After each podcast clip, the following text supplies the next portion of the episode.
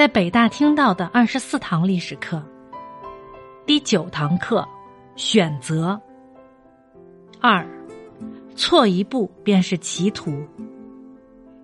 到了山顶，才发现错误的路和正确的路就差那么几步的距离。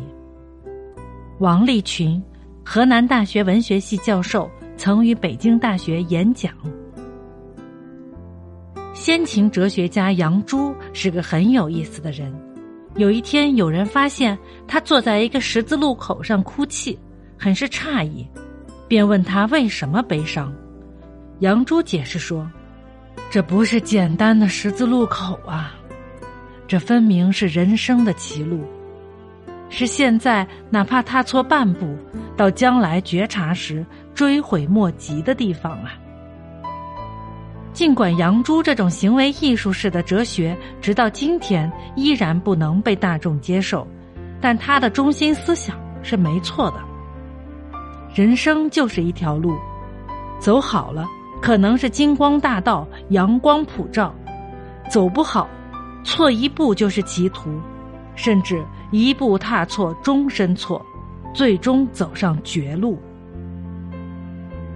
秦朝著名政治家、文学家李斯的遭遇，可谓正反两面皆占尽。下面我们就来重温一段有关他的历史。李斯年轻时本是楚国上蔡郡的一个管粮仓的小官。有一天，他上厕所，惊动了厕所里的一群老鼠。这些在厕所里栖身的家伙，个个瘦小枯干，毛色灰暗，身上又脏又臭。让人恶心。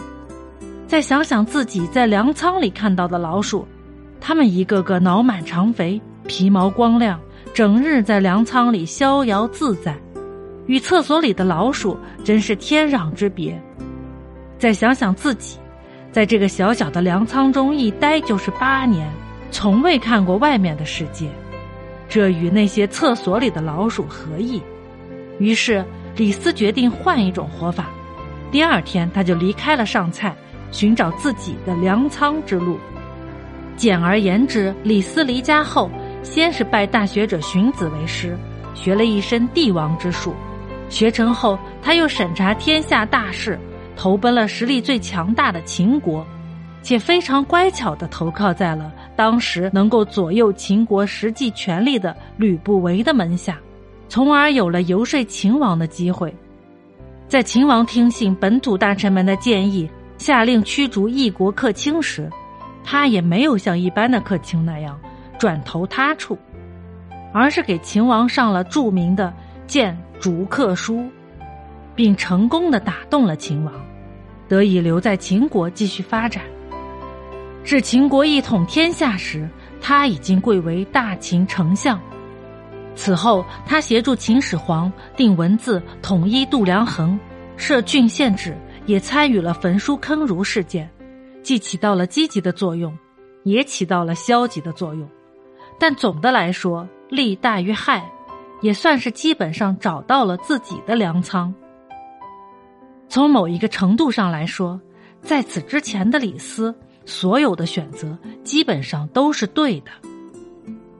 包括他一直为人所诟病的害死师兄韩非一事，至少对他个人来讲是个不错的选择。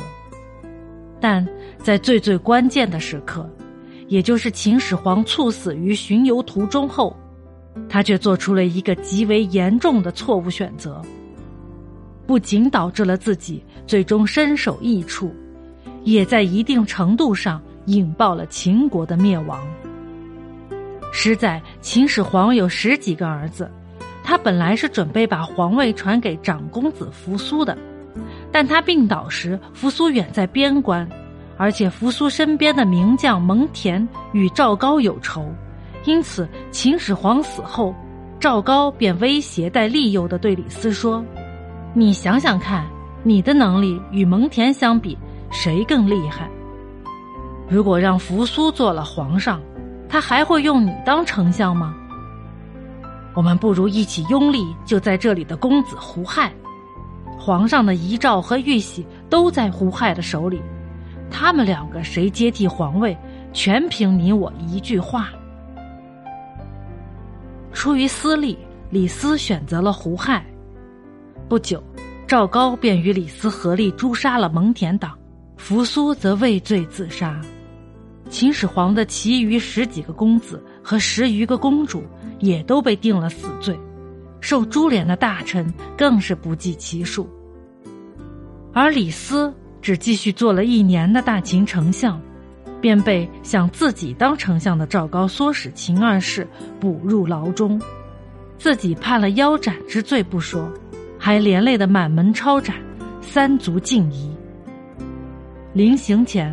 他看到自己心爱的幼子也在待斩之列，不禁悲从中来，怆然而叹：“我多想和你以前一样，一块牵着大黄狗，在咱老家东门外追兔子啊！”说罢，父子二人相对痛哭，其余族人也哭作一团。李斯临行前的这段话，被后人概括为“黄犬之叹”。尽管从一定程度上说，他的遭遇称得上罪有应得，然而读史至此，每每令人悚然动容。历史不能假设，历史的残酷性也决定了我们不能断言：如果当初李斯反对赵高，他的下场就会以喜剧收场。但至少在理论上，那实在是个错误的选择。他告诉我们这么一个道理。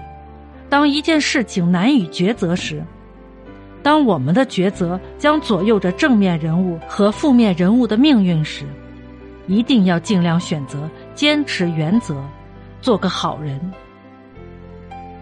相比较而言，比李斯稍晚的西汉开国功臣陈平，当初所面临的选择就更为复杂了。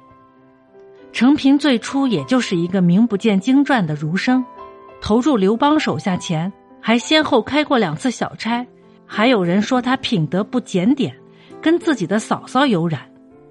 不过，他最终凭借自己的智谋，奠定了自己在刘邦集团中的地位。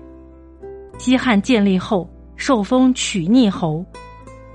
有句话说得好，封建社会的很多事都不外乎皇帝的家事，这种事最好不管。不幸的是。公元前一百九十五年，我们这位曲逆侯就摊上了这么一件家事。当时刘邦刚刚平定英布，回到长安，便旧伤发作，病倒了。恰在此时，又传来了燕王叛变的消息，刘邦便派自己的妹夫大将樊哙以相国的身份率军去讨伐。樊哙走了没多久，便有人对刘邦说：“陛下。”樊哙跟吕后见您身体不适，串通一气，想等您百年之后图谋不轨。